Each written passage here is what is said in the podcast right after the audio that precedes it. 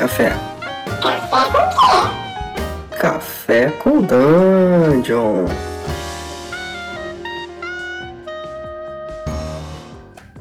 Bom dia, amigos do Regra da Casa. Estamos aqui para mais um Café com Dungeon. Na sua manhã com muito RPG. Meu nome é Rafael Balbi e hoje eu estou aqui assistindo uma stream de um cara que bebe vários tipos de café. Hoje ele está bebendo um café arábico. Então eu vou ficar olhando aqui e ver se qual é a reação dele bebendo esse café. A gente vai falar hoje de RPG e mídia ou linguagem, sei lá. A gente vai falar de como o RPG tá, tá se embreando com outras mídias, ou como ele tá virando mídia ou não, como ele tá se estabelecendo como linguagem, com linguagem própria. Enfim, a gente vai filosofar um pouco sobre isso. É, e para bom, para falar sobre isso aí tá o Diego Bacinello novamente aqui no canal. Fala aí, cara. E aí, gente, bom dia. Eu tô tomando aqui o meu café com impressões do público e direcionamento. Nossa senhora, meu Deus. E estamos também com o Tertole One. Fala aí, cara.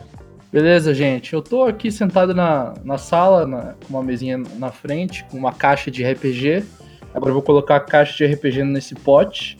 Eu vou ligar a TV para assistir RPG e colocar o fone para ouvir RPG. Bom, muito bom. A gente tá todo mundo ligado aqui, então, nas mídias alternativas, né? cara. Não só alternativas, né? É, os usuários também, é verdade. Olha só, primeira coisa. É, a gente pensando aqui em mídia, linguagem e tudo mais. Bom, mídia, quando a gente tá falando em mídia, a gente tá falando em meio, né? Em, tipo, como chega, né? A gente tá falando. Exato. A gente tá falando especificamente. Do, do grego, né? Do grego. É, do grego, é. mídia, mídios. É. é, mas a gente tá falando de como chega, né? De como, de como a mensagem chega e tal. Alguém tem alguma, tem alguma contestação em relação a isso? Não, não acho cara, que não. É meio de comunicação, né? É o meio de comunicação. É o jornal no RPG, RPG no jornal, RPG é. no rádio. É o, é o espaço que é coberto entre o emissor e o receptor. Eu acho é, o como, seguinte, eu acho que o Bob acabou... O Balbi, o Balbi, pra quem não, não conhece, nunca viu, o Balbi ele tem alguns cabelinhos brancos, né? Ele acabou de entregar a idade quando ele, as primeiras coisas que vieram na cabeça dele foi jornal e rádio. Pô, ele, não, ele, não falou te, ele, não falou, telex, amigo. Não falou, não falou telegrama. Pô, é porque, cara, é difícil pensar em. É porque eu tava com um Cthulhu na cabeça, confesso. Mas é difícil, é difícil falar, por exemplo, em RPG por código Morse, né? Porra, Caraca, isso deve, deve mas ser aí, muito maneiro, cara. Muito maneiro aí, jogar. Se, a, se o sujeito conseguiu passar via código Morse pra filha dele toda a teoria que ela precisava para craquear a, a gravidade, a teoria gravitacional no, no Interestelar, acho que RPG é verdade. O Morse é mole, velho. É, é mesmo, né, cara? Ou o Dolan é um péssimo diretor, né? Aí você decide, Bom, né, cara? A gente pode conversar disso em outro pode. Tem Bom, o seguinte, o tempo passa diferente para ela e para ele, né? Tem essa também. É. Bom, então, cara, vamos já acertado isso, vamos pensar o seguinte: o RPG nasceu nos anos 70 lá e ele virou aquela coisa de porão, né? A gente tinha aquela, aquela coisa que o RPG acontecia ali no porão da galera, que se juntavam para jogar, cada um pegava um personagem, que não era que não, que não tinha ficha era o mestre que controlava o resto. E isso ficou assim durante um bom tempo, né? Isso ficou assim até, enfim, até basicamente a internet pintar aí. Quer dizer, até um pouco antes dizem que algumas pessoas jogavam por carta. E aí Caraca, já... brother, que loucura. É, já tinha ah, é aí. extremamente, um... extremamente charmoso, extremamente romântico. Mas é um trabalho cara.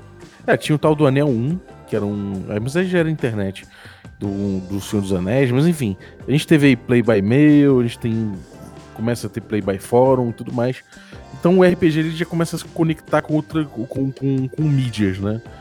É, antigamente o RPG era só aquela coisa que acontecia na mesa. Então a gente pode dizer que a primeira mídia do RPG era a mesa? Cara, com certeza. Eu acho que a primeira mídia do RPG é. Obviamente, excetuando aí a, o universo interno, pessoal da, das pessoas que estão jogando, porque também existe uma, uma transcrição daquilo que acontece, é dito na mesa e de como aquilo passa para a pessoa, né? Das imagens que ela vê na cabeça dela, das, dos universos que ela monta. Né? Uhum. Uma, uma descrição pode, de repente, formatar um livro na cabeça, ou todo um universo na cabeça do cara, um livro, um filme. Pode, ele po- pode existir esse, é, esse salto, né? De uma, descri de uma descrição que o mestre dá ou que algum jogador dá e se transformar em algo muito mais brilhante. É, brilhante em, em relação à luz mesmo, não de, não de genialidade, mas uma coisa Uhum. muito mais brilhante, muito mais viva na cabeça de alguém. Mas eu acho que sim, a mesa, é, levando em conta a. E a gente não tá falando aqui a mesa de madeira, né? Porra, pelo amor de Deus, né? A mesa enquanto reunião ali, né? Foi bom, tava, tudo bem, talvez tenha que explicar isso, mas é, sim, a mesa como reunião.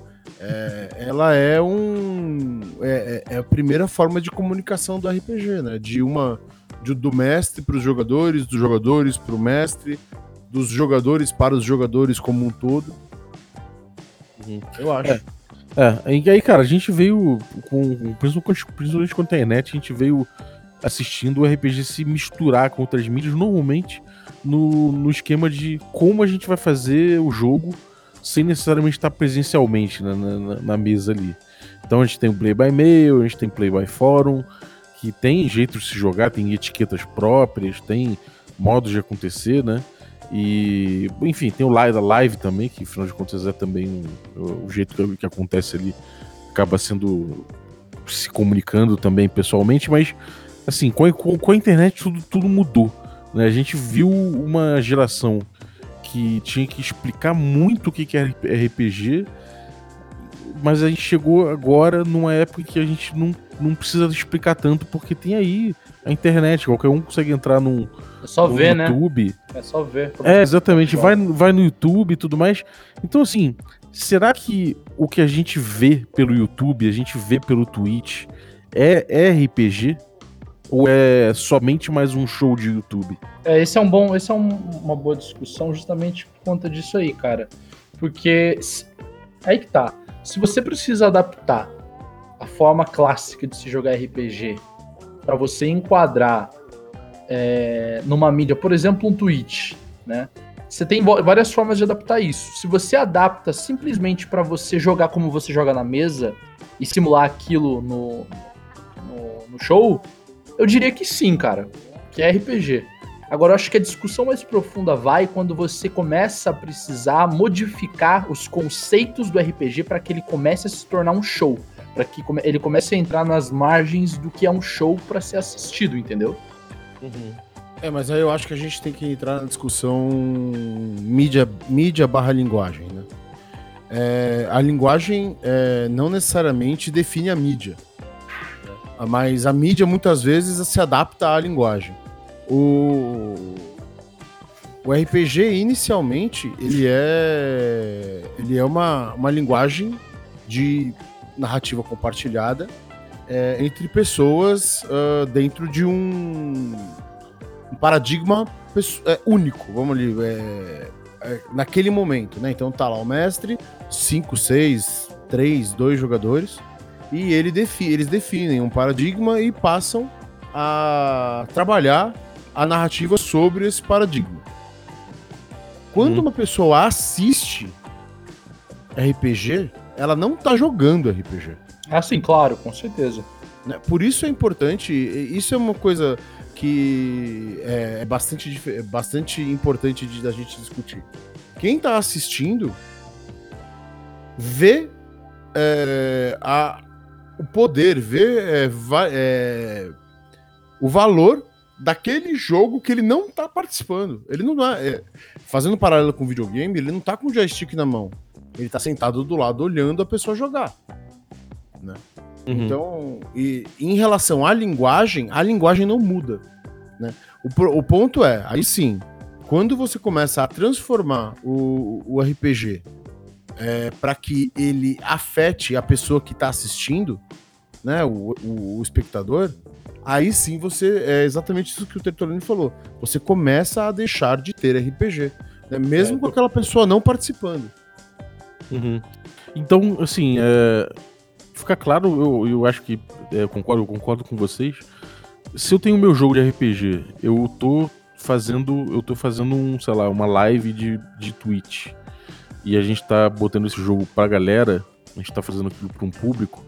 de certa forma, minha linguagem de RPG, o, o RPG como linguagem, ele, ele, ele te altera a nossa linguagem, né? A gente tenta colocar algo a mais ali que é um, um público, uma, uma, um público não, uma, uma plateia, né? Que alheia o jogo. É uma distorção da ideia original. Né? O que é. não quer dizer que seja uma má distorção. Né? O... É, não, não, não tá entrando no juízo de valor se é ruim ou bom. Exatamente. É, deixando o... claro que não é a mesma experiência. A primeira. Ele passa a ser outra coisa. A primeira coisa, acho que uma das primeiras coisas que juntou as pessoas em algum lugar para ver uma história foi a fogueira com alguém contando. Né? E as uhum. pessoas não necessariamente participavam disso, elas podiam reagir, talvez a pessoa, se tivesse alguma, alguma habilidade, podia puxar ideias das pessoas e tal. Depois a gente vai ter música com as pessoas ouvindo as histórias. Depois vai ter bardos com é, poetas e tudo mais. Depois você tem uma, um grande teatro. advento, teatro, né? O teatro, é, ele é, ainda se você for ver, ele é extremamente próximo da, do cinema, das séries e das coisas que a gente assiste. Né? É, é óbvio tem que... série que é gravada no, no, teatro. É, então, na verdade, primeiro, os primeiros filmes, acho que os dois, os primeiros filmes até 1918, se eu não me engano, o Tertuliano pode me corrigir se eu estiver errado, é, eles foram, eles eram peças gravadas. Né? Era uhum. câmera parada e apenas a peça sendo gravada. Não, que acho, pudesse... que, acho que 18, 18, não tenho certeza. É, eu acho que o Encoraçado Potemkin foi o primeiro filme que usou edição não linear. Né? E eu acho que ele é 1918. É, pode ser, eu não tenho certeza, cara. Não vou conseguir te dizer isso com certeza. Então, isso não mudou tanto. Né? A peça de teatro ainda é o filme do Nolan.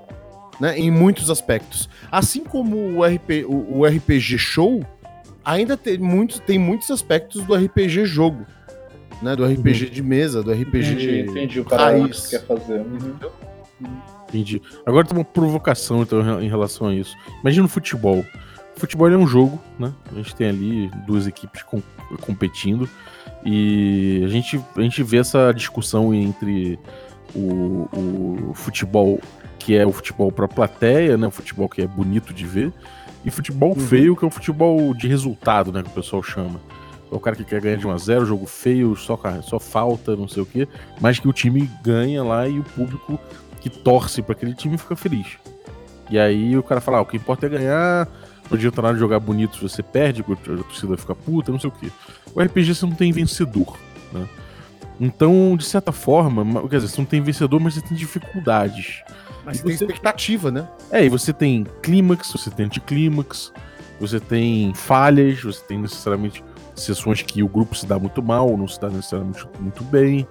Tem essa coisa de. Por mais que a gente tenha passado pela, pela, pela Revolução Hickman e a gente, tenha, a gente vive hoje em dia o império da história, né? Estamos aqui para contar uma história.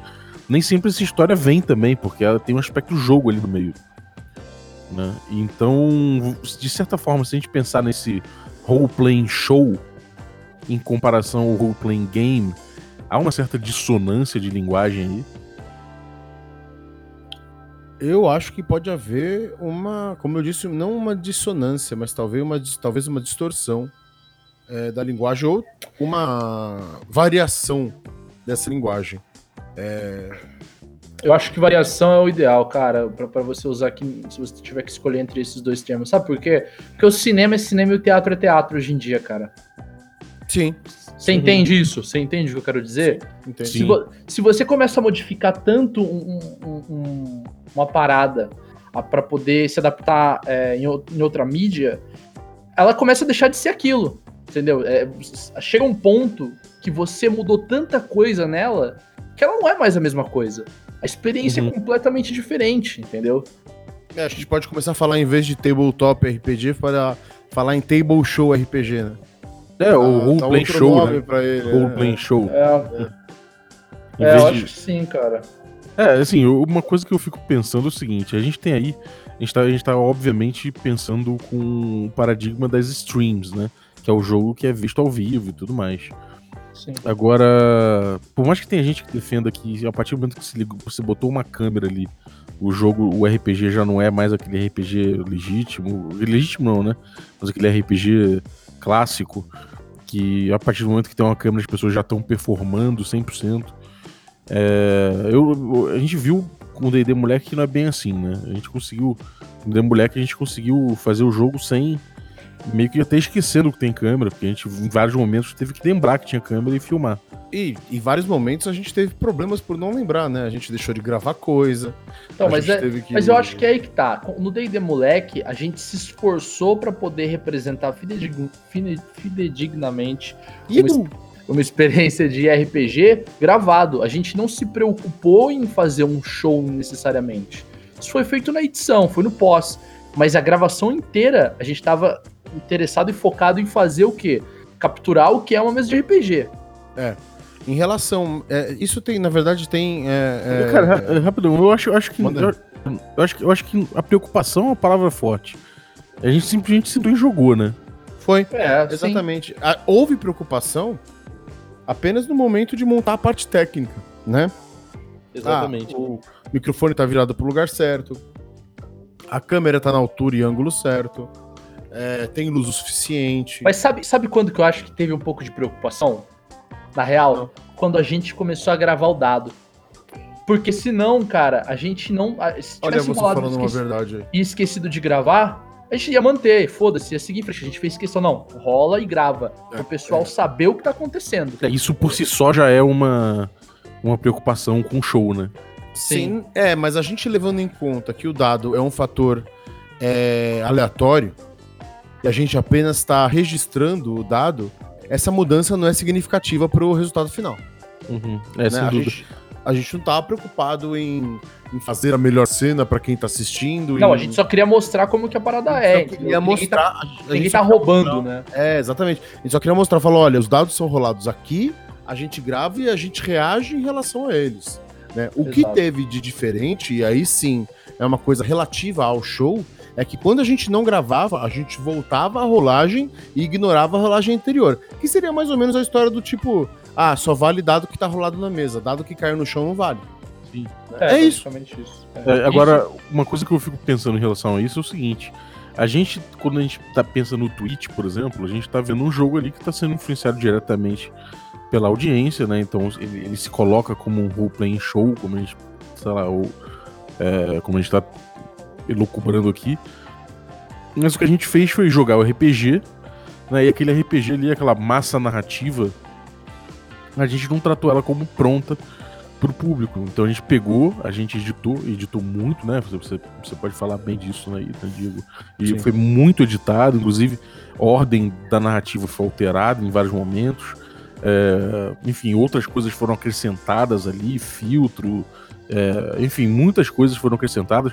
É, anúncios sobre aquilo, barulho na mídia social. Ou seja, o, o RPG ali no, no, no, no Frigir dos Ovos, aquele RPG que a gente jogou de, de moleque, ele não era um roleplay show, pelo contrário, ele era muito um RPG mesmo. E o que a gente fez foi que a gente pegou essa massa narrativa que saiu naturalmente dali e resolveu transformar aquilo em show, né? Exato.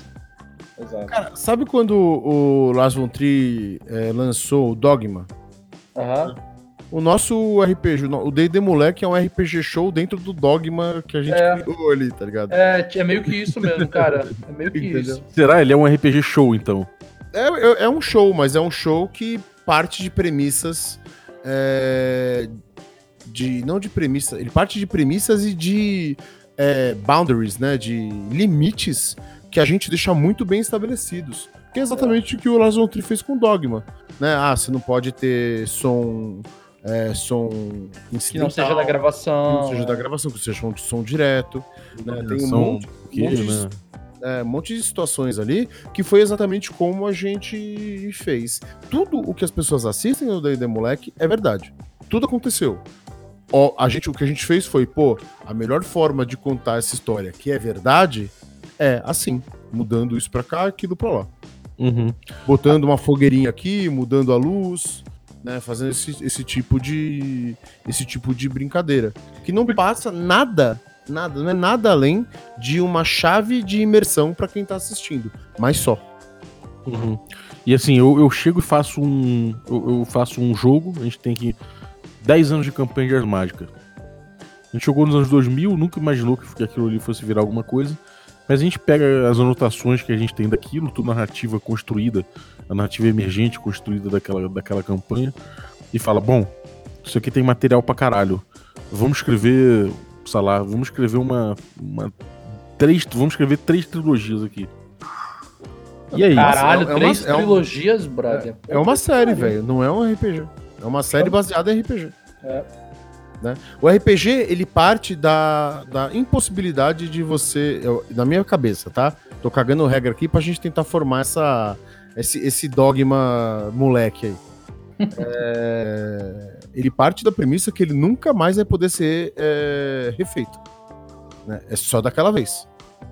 Uhum. Se você tem uma história que você tem, não importa quantas anotações, ela é um filme, ela é uma, um livro, ela é uma série. É, o RPG, da forma. Esse RPG show Dogma, é só naque- na hora ali. É só. É, eu não acho que você consiga ter RPG em livro, cara. Talvez. ou Não, talvez. Cara, eu não sei. Talvez se você escrevesse três trilogias de livros-jogos, aí a gente começa a brincar, Não, cara. Peraí, eu, eu tenho uma pergunta. A gente, a gente tem aí uma diferença de mídia só. Uma coisa é o YouTube, que a gente tá vendo ali o, o jogo acontecendo. E outra coisa, e tipo, outra coisa é o livro que a gente tá fazendo com base numa narrativa emergente que a gente, que a gente viveu da mesma forma. A gente, no fim das contas, não tá. Não tá, não tá sorvendo, na verdade, um, um- o- do mesmo fosso narrativo. Não, eu acho que Eu acho que não, cara. Fala aí. Acho que não. Não, acho que não, porque se você fosse fazer uma comparação que te fizesse sentido, você, você não gravaria um, um é, role-playing show. Você ia, você ia jogar, ia pegar o que você jogou, ia transformar em roteiro, ia gravar e ia virar obra audiovisual, cara. É a coisa mais próxima de, de se comparar com um livro, entendeu? É, eu faria, eu faria, eu faria a seguinte paralelo. Pra ele ser, para ele ser um filme, pra ele poder ser um transmídia, né? Pra aquele RPG poder ser um transmídia e passar pra um filme, por exemplo, a gente teria que ter uma câmera dentro da sala, dentro da sala de roteiro, gravando tudo que tá sendo falado lá. Nossa, e depois isso sendo editado, entendeu? Nossa senhora. Porque essa, é, essa, essa Dinâmica Imposs- toda do RPG. né? É, então, exatamente, essa dinâmica única, impossível de, de replicar, é, e que se não for registrada, não há é, como você fazer de novo, isso é uma das linguagens do RPG que é incomum a qualquer outra linguagem que eu tô me lembrando aqui, né? Alguém Cara, mas pode- sabe, sabe uma linguagem audiovisual que mescla um pouco de duas coisas e que é interessantíssimo? É bem antigo, inclusive, tem no YouTube aí. Eu não me lembro como é que é o nome desse. desse é um curta, de, é, uma, é uma minissérie, na verdade, né? Que foi gravada, tipo. é, gravação caseira, bem tosco, mano. Que são os malucos que se juntam pra jogar RPG. E tem toda a gravação deles jogando RPG. E É o Players, né? é, cara, e aí tem, tipo, eles interpretando como se fosse um filme a parada, sacou? Então você tem um corte aí de duas, duas cenas ocorrendo. Você tem eles na mesa jogando, interpretando, e tem eles a- agindo como se fossem os personagens, vestidos e tudo, saca? Talvez se isso. Gamers. É, o Gamers, The Gamers. Se você trouxesse isso pra uma realidade onde você não tem roteiro, que tudo foi gravado, é, é- é emergente ali, você joga de fato numa mesa e depois você grava as cenas vestido, você vai ter uma, uma transmídia de fato, né, cara? É, cara, isso entraria no meu dogma, tranquilamente. É. Tá, eu- eu- eu- tranquilamente, assim, você refazer uma cena, é, sei lá, você bota um voice-over da galera na mesa e bota o cara fazendo a cena, sabe? Pra você poder Uhum. ter essa. Isso entraria no meu dogma tranquilamente, porque não é uma coisa é, que é roteirizada ou que é romantizada.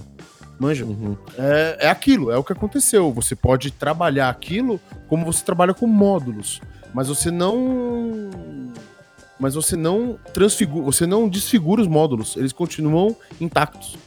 Tá. é, E o RPG enquanto ferramenta de criação? A gente tá falando, eu falei aqui dos livros, né? Vamos supor que a gente, Nossa, é fabuloso. que a gente lance três trilogias com 10 anos de campanha de Jazz Mágica. E dá, a gente sabe que dá. Show? De massa narrativa ali tem suficiente. Eu acho perigoso. Alguém, alguém, só precisa de alguém que escreva bem. Eu então, eu acho perigoso, pra ser sincero, cara. Eu acho arriscado, acho que é a melhor palavra. Perigoso não, talvez arriscado. O RPG como ferramenta criativa. Eu acho. Sabe por quê? Porque vamos supor que você queira fazer um livro. Pode ser um livro, acho que é o meio mais fácil. Existem técnicas hoje que você aprende para poder escrever uma história. Saca? E essas técnicas, elas, elas têm uma serventia. Elas elas estão ali por uma razão. E você aprende a subverter elas quando você aprende qual a necessidade delas existirem, né? E elas então, fazem pra... parte de uma estética que o público reconhece, né? Exato. Para você subverter, você tem que saber o que está fazendo, né? Em outras palavras. Aí você pega um, um jogo onde muito dele é definido de maneira aleatória. E aí você tem um problema. Então eu acho que é arriscado porque a tentação de você mudar muito do que foi jogado em prol é, da mídia que você está usando é grande. Eu concordo, pra, eu concordo é, pra E aí eu pergunto o seguinte: quando a gente tem uma preocupação de contar uma história jogando RPG, a gente não tá trazendo toda essa bagagem de, dessa linguagem de livro, ou de série, ou de filme eu acho que não, dentro cara. do RPG? Eu acho que não. A gente traz, eu acho que a gente traz como referência pessoal. Não como uma bagagem que você vai ter que despachar e pegar ela do outro lado da esteira, saca? Você traz como é, referência. É. Você usa ela é, da mesma forma que você usa uma imagem que você viu há 10 anos atrás e de repente você traz ela pro jogo. Tá, vamos pensar na jornada do herói. Se você propõe, se, se, propõe Caralho. usar a jornada do herói dentro do teu, do teu jogo de RPG, você tá usando isso como bagagem ou você tá trazendo a linguagem de outra coisa para dentro do RPG? Cara, eu acho eu que. Acho... Pode falar. Eu acho que as, muito poucas obras é, utilizam a jornada do herói. De verdade. O Jornada do Herói é o equivalente a falar que as coisas são quânticas pra narrativa. Manja, todo mundo acha que tá falando de Jornada do Herói e muitas vezes não tá. A jornada do herói, ela não é uma jornada, uma jornada vanilla, a jornada que o cara só ganha, a jornada que o cara só se dá bem. O herói, em geral, é um filho da puta, que é tão filho da puta que em algum momento ele percebe que ele, porra, eu podia ser melhor, e aí ele tenta recuperar alguma coisa para poder trazer de volta pro seio da onde ele saiu algum tipo de conhecimento. Não tem nada a ver com Revolução Hickman. Absolutamente nada então, a ver com Revolução Hickman. Então, mas é que não é isso. O, o, lance é a jornada do herói. É isso também, na verdade, né? É que a jornada do herói é um bagulho tão genérico, se você for ver. Ele é, um, é uma forma de bolo quadrada, cara. Ele não é nada demais, entendeu? Ele é um bagulho muito genérico que você consegue a, a, é, adaptar para muita coisa, entendeu? Mas assim, é, eu entendo o que você tá falando. Se você trouxer ele pro jogo pro seu personagem querer seguir a jornada do herói e tal, não é, não é uma bagagem e tal. É, cara, é sim. O problema é o seguinte: a narrativa compartilhada não significa que você vai conseguir fazer a jornada do herói em jogo. Entendeu? Cara, e tem uma coisa importante também. Assim, falar que a jornada do herói é uma forma quadrada, não. É, eu entendo o que você tá dizendo, mas é a mesma coisa que falar que existe coach quântico, velho. Tá ligado? É, é, é, exatamente o mesmo paralelo. Como eu disse, a, eu acho que o único, o único, a única coisa que passou perto de usar, usar a jornada do herói, tirando, obviamente, os clássicos gregos, foi Star Wars. Né? E a gente vê o quanto que o Luke se fode. Entendeu? E isso é, eu não sei, cara. Eu precisaria para fazer uma. Eu precisaria refletir um pouco sobre os filmes que eu já vi para ver se. Ah, se pra quem quiser, Jornada do Herói tem dois livros fabulosos. Poder do Mito e O Herói de Mil Faces, os dois do Joseph Campbell. É. Entendeu? Esses é. livros descrevem a jornada do herói. E, cara, é uma parada lisérgica, triste e dura. Não é uma parada, não é Revolução Hickman. O que a Revolução Hickman faz é trazer uh, um, um pouco do que os escritores é, até até até da, da, da, do Appendix N usavam, só que só do lado bonitinho, só do lado vanilla. Mais ou menos, assim, o que, eu, o que eu vejo a respeito disso é que a gente tem uma. Tanto do lado da jornada do herói quanto da, das narrativas hollywoodianas ou das narrativas de, sei lá, dos livros atuais e tudo mais, que anda no caminho de, de se botar numa forma, né? ou seja, de se pasteurizar como linguagem, até por conta de mercado. E, a e o uso, até o próprio uso da jornada do herói é também pasteurizado. Então você vê cada vez mais aí as, as pessoas botando menos, pa, menos passos para a jornada do herói, ignorando certas partes. E tudo bem, você pode falar que não é mais a jornada do herói, mas que há uma influência a. Então, ah, o jeito moderno da civilização ocidental de se contar a história é extremamente impregnado por essas noções. né? E, e, inclusive por ritmo, por se você olhar ali, você tem certas cadências de história que são até é, registradas como excelentes para se usar, né? Então, assim, a, a, gente é, de certa forma, nossa linguagem de história é impregnada por esse tipo de coisa. E quando a gente traz isso pro RPG, de certa forma, a gente tem uma expectativa de que isso ocorra no RPG também, o que eu acho é um pouco complicado, porque a gente no RPG, por excelência, tem a língua, tem a, a, a possibilidade de anticlímax, a gente tem a possibilidade de quebra de ritmo. O ritmo não é uma coisa uhum. tão fácil de se controlar. Enfim, eu acho que uma coisa que eu acho perigosa, na verdade, principalmente no paradigma atual desse RPG história, ou seja, estamos aqui para contar uma história, é que o RPG ele se pasteuriza enquanto linguagem no sentido de, de, de buscar outras linguagens fora do, da linguagem que seria é, original próprio, né? mesmo, entendeu?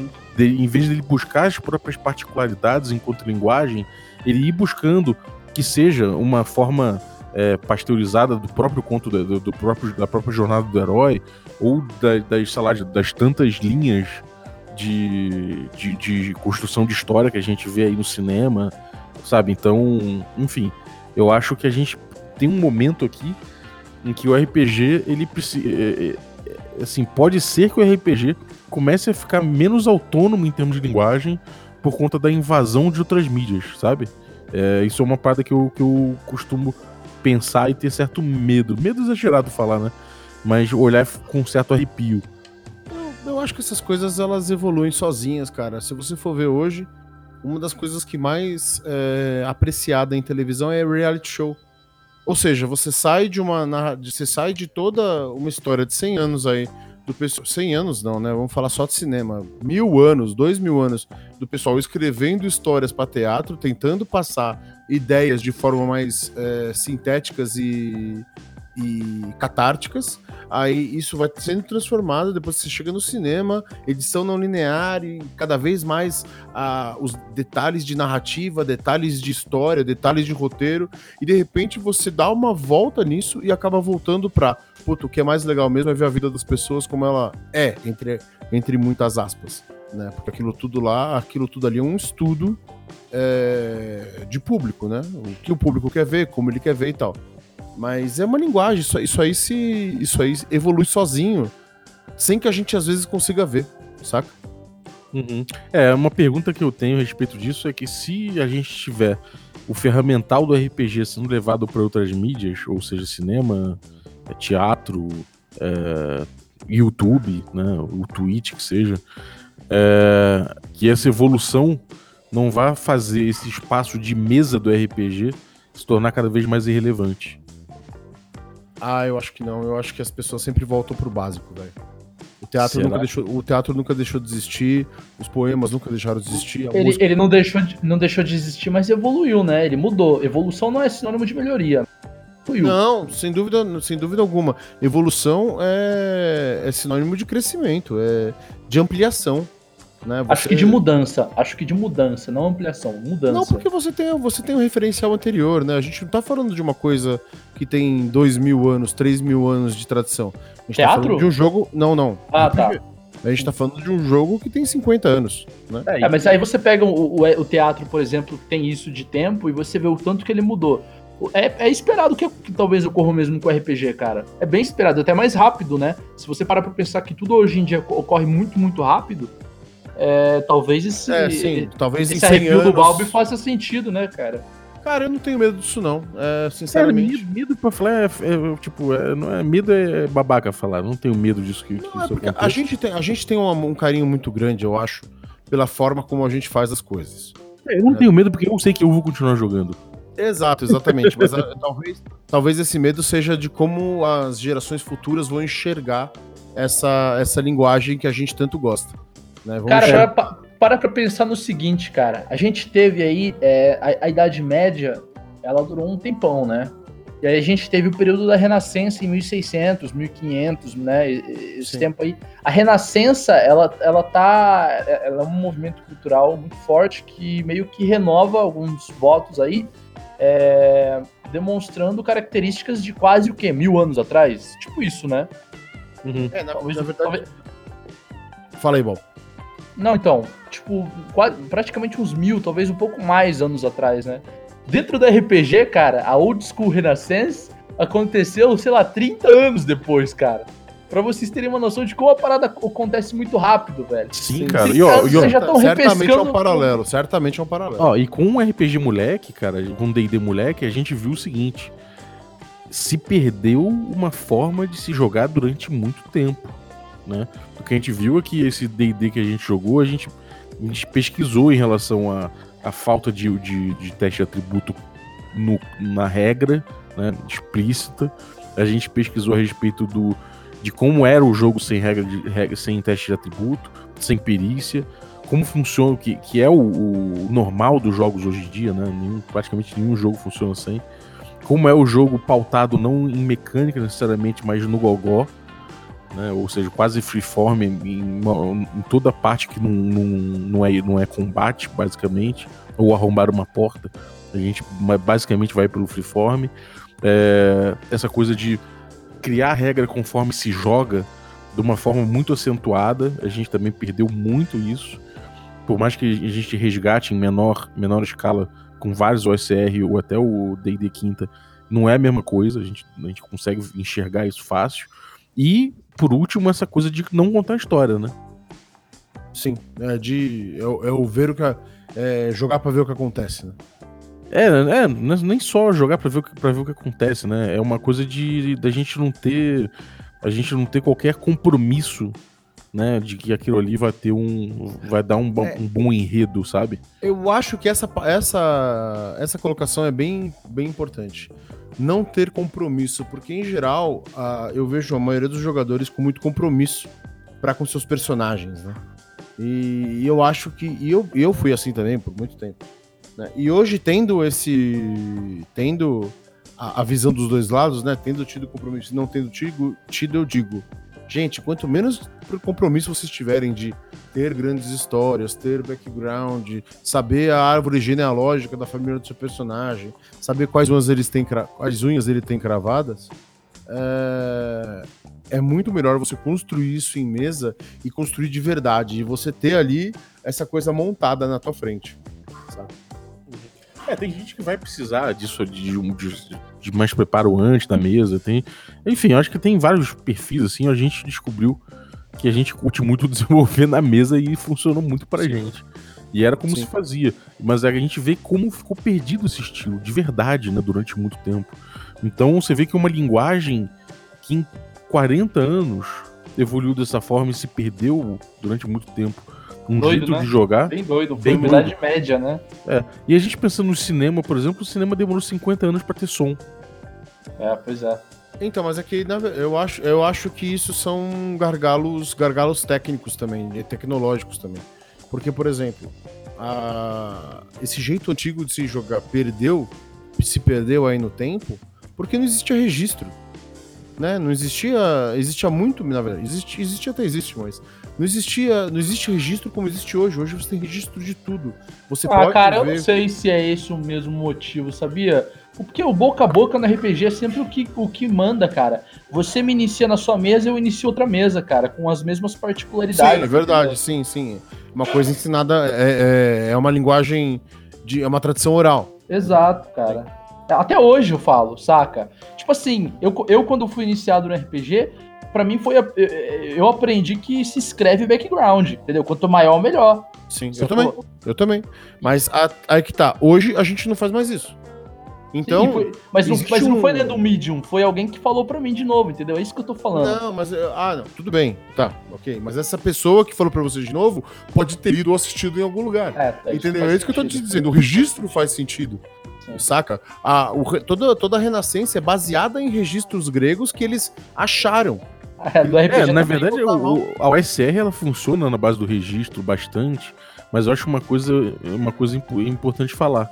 Eu acho que tem outra questão aí que não é só o registro. O registro é uma condição para que se resgate alguma coisa, mas existe aí o, o broadcast, né? Existe aí a coisa de você, da, da mídia de massa, né? Ou seja, se você coloca alguma coisa na mídia de massa, aquilo é o boca a boca mais eficiente, de certa forma. É verdade. Hoje, por exemplo, existe a história de se você não joga igual o Matt Mercer, você tá jogando errado. Exatamente. Né? Aquilo, aquilo ali passou. É possível que daqui a 20 anos, aquele, essa forma do Matthew Mercer jogar seja considerado normal, né? Então, tipo, o, no- É, assim, o- o eu- correto, enfim, como se eu- jogava RPG, sabe? É, eu sou suspeito pra falar porque eu gosto. Eu não assisto Uhum. Critical Role, mas quando as poucas vezes que eu vi ele mestrando, é, eu achei aquilo aquilo faz um enorme sentido pra mim em muitos pontos, né? Obviamente não em todos, mas em muitos pontos. E eu mudei bastante a minha forma de mestrar quando eu vi ele mestrando. Então o negócio de fazer voz, de, de, de tentar construir construir característica de personagem que eu não preciso, não preciso nem dizer para os jogadores quem que eles estão encontrando, mas só do jeito que eu olhar para eles e falar eles vão saber. né? Esse tipo de coisa para mim faz muito sentido. né? É, já toda a construção é, do show Critical Role não. Engraçado, pra mim a referência que eu tenho que eu gosto muito. A referência é muito forte, não é uma referência, mas é um show que eu gosto muito de assistir. É aquele. aquele que, que eles sempre se apresentam ao vivo, como se fosse um teatro mesmo. Acquisitions Incorporated, cara. Acho. Aquilo é muito legal. Aquilo é muito legal, cara. É, eu acho, eu acho que são, são aquilo no teatro, né? Você vê que tem ali, já tem ali uma, uma, no- uma outra uma outra linguagem também, porque tem Sim. uma palestra, uma plateia olhando e é gravado também, né? Exato. E, cara, eu, eu acho assim, é, acho que é uma coisa que eu acho importante, pelo menos do meu lado. E talvez, se do lado de vocês não for, a gente pode já começar a se bater aqui. É, eu acho importante frisar de que não é um problema. Ah, por exemplo, o pessoal do chat interagir com os jogadores enquanto tá jogando no stream, ou o pessoal da, da plateia bater palma quando o cara faz alguma coisa engraçada. Eu, sinceramente, não vejo problema. Entendeu? Pra mim, não. o que tá acontecendo ali, se as pessoas estiverem jogando o jogo delas, e eu sempre bati muito nessa tecla e muita gente falou que eu tava errado. A Câmara Obscura a gente só joga o que a gente gosta. E do jeito que a gente gosta. Quem quiser assistir, tá mais do que convidado. Quem Uhum. não quiser e não gostar, que coma menos, velho. Que não venha. É isso. É, eu, não tem problema algum. Na verdade, isso que a gente tá conjecturando é mais de, de pensar possíveis futuros pra parada. Sim, mas Sabe? é muito legal você pensar que uma galera pode. pode obviamente que não 6 mil pessoas, né? Como normalmente, até mais. Como normalmente tem assistido cada, cada episódio do Critical Role. Mas se você pensar que uma plateia pode, por exemplo, fazer uma votação, ganhar a plaquinha de sim e não e fazer uma votação pra alguma coisa que o mestre pergunte pra eles, cara, isso é uma forma de engajamento fudida e de- uma forma de trazer muita gente nova pro jogo. Mas é RPG? É. Se o mestre estiver usando aquilo como uma ferramenta, não é nada mais do que uma tabela, amigo. Uhum. É, também acho. É, isso é uma. Você tem o mesmo. Mesma, me- mesma ferramenta de uma tabela, né? Você, você influi É. na narrativa com algum elemento randômico, ou sei lá, algum elemento de, de, de escolha da plateia. Mas, é, enfim, a gente tá vendo uma, uma mudança, né, em relação a isso. E o- a única coisa que eu falei de que tinha falado de medo não era nem querer passar num- numa ideia negativa. O Bob ficou bolado com isso do medo agora. É, não, porque eu acho que o medo passou essa ideia de que necessari- necessariamente eu achava aquilo ruim. E a ideia não é essa. É, o, a questão do medo mesmo era, era da gente pensar que, bom, a coisa vai evoluir, necessariamente ela vai evoluir, vai acontecer isso, está acontecendo no momento. E, porra, é, porra, podem ter como grande referência, ó, RPG é, é isso aqui que o Matthew Mercer joga, então, é, porra, se eu, eu Cara, nunca vou chegar no- aos pés dele, Eu tô. a gente tô sempre vai jogar um, um, um RPG pior, sabe? Eu tô entendendo o que você tá falando, velho. Eu entendi tudo que você falou, entendi a explicação, mas nada vai tirar da minha cabeça agora que quando você for dormir você vai ter um pesadelo com o Matt Mercer, cara. Nada.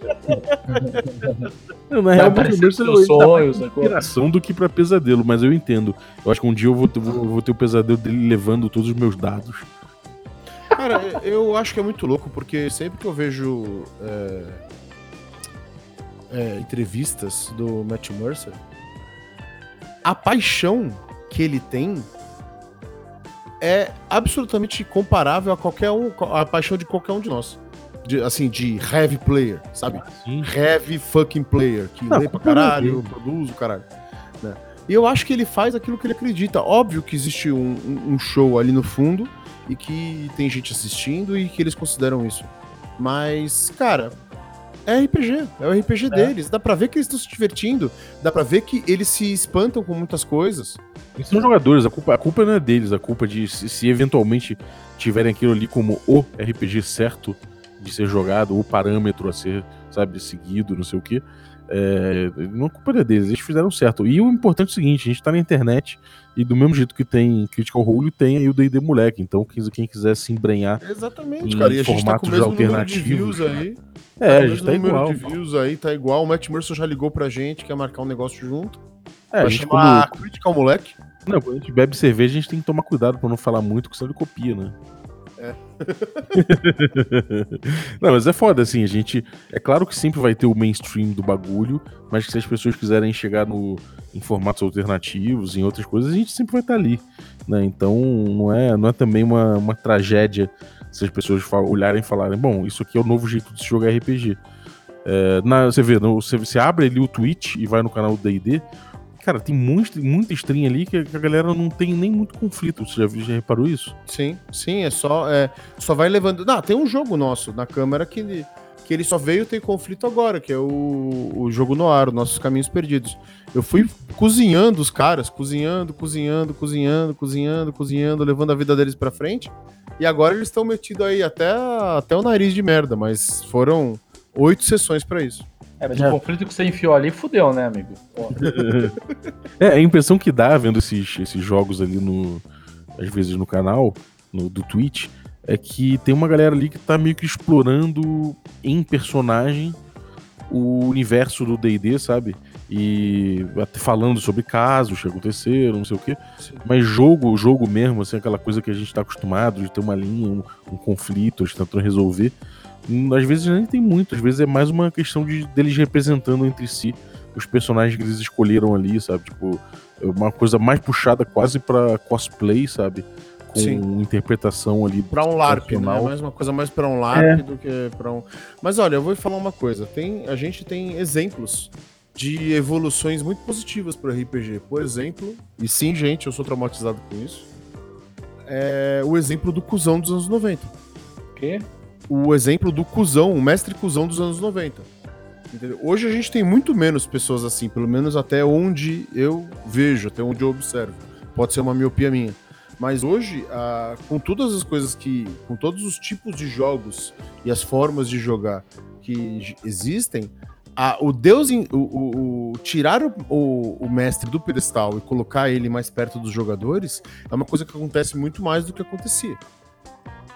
Uhum. É, eu acho, que, eu acho que os jogos. É uma evolução. É, os jogos todos que apareceram aí, a Ford e tudo mais, ve- veio vieram contribuindo pra isso também um pouco, né? Pra se questionar o papel do mestre. Exato, e de colocar todo mundo como mestre ou facilitar, é, tirar Reensinar. o peso, reensinar, tirar o peso do mestre.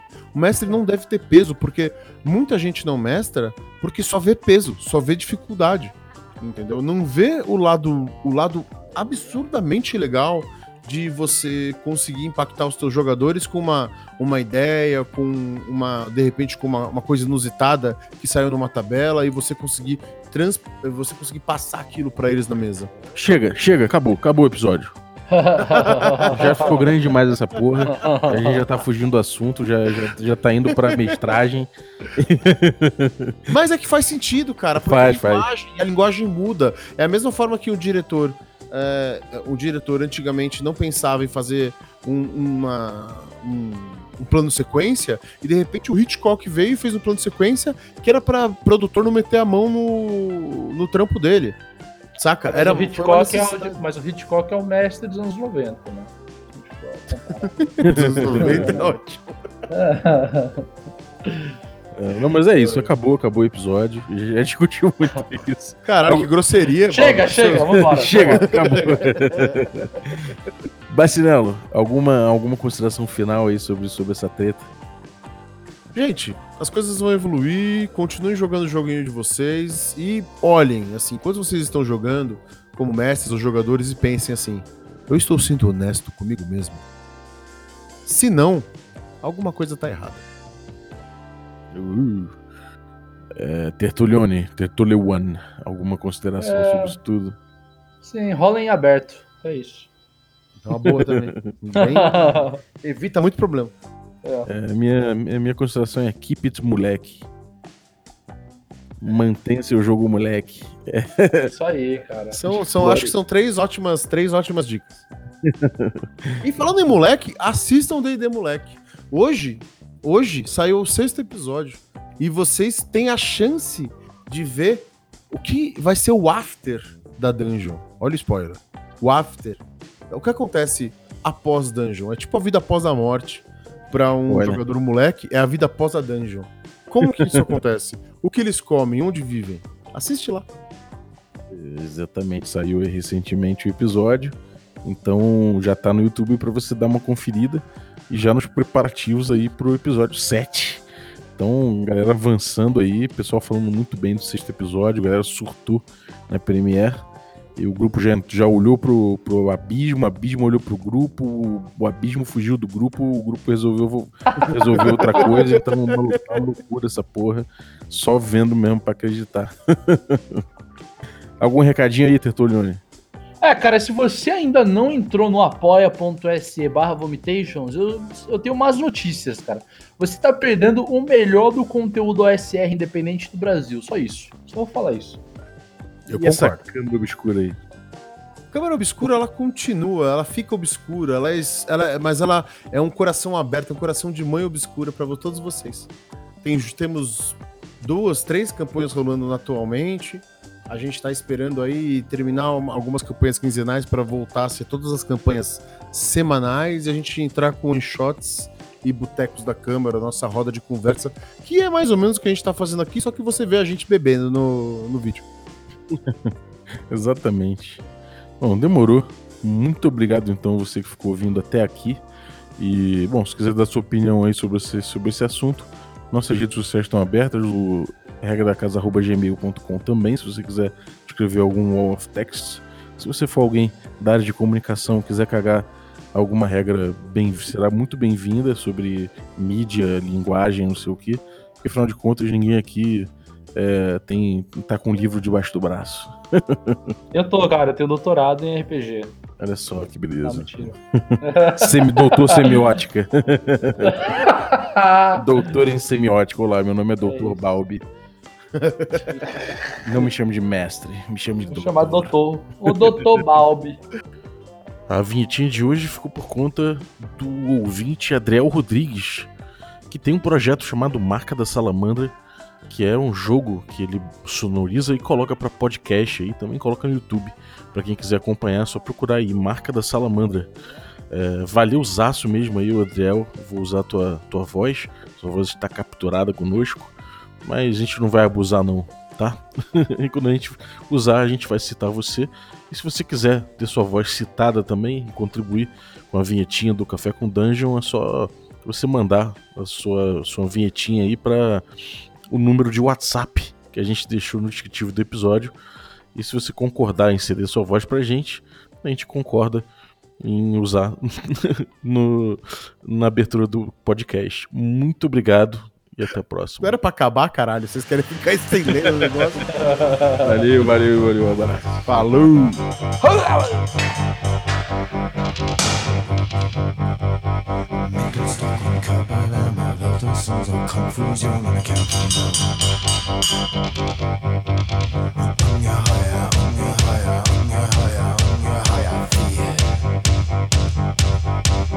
Fear energy.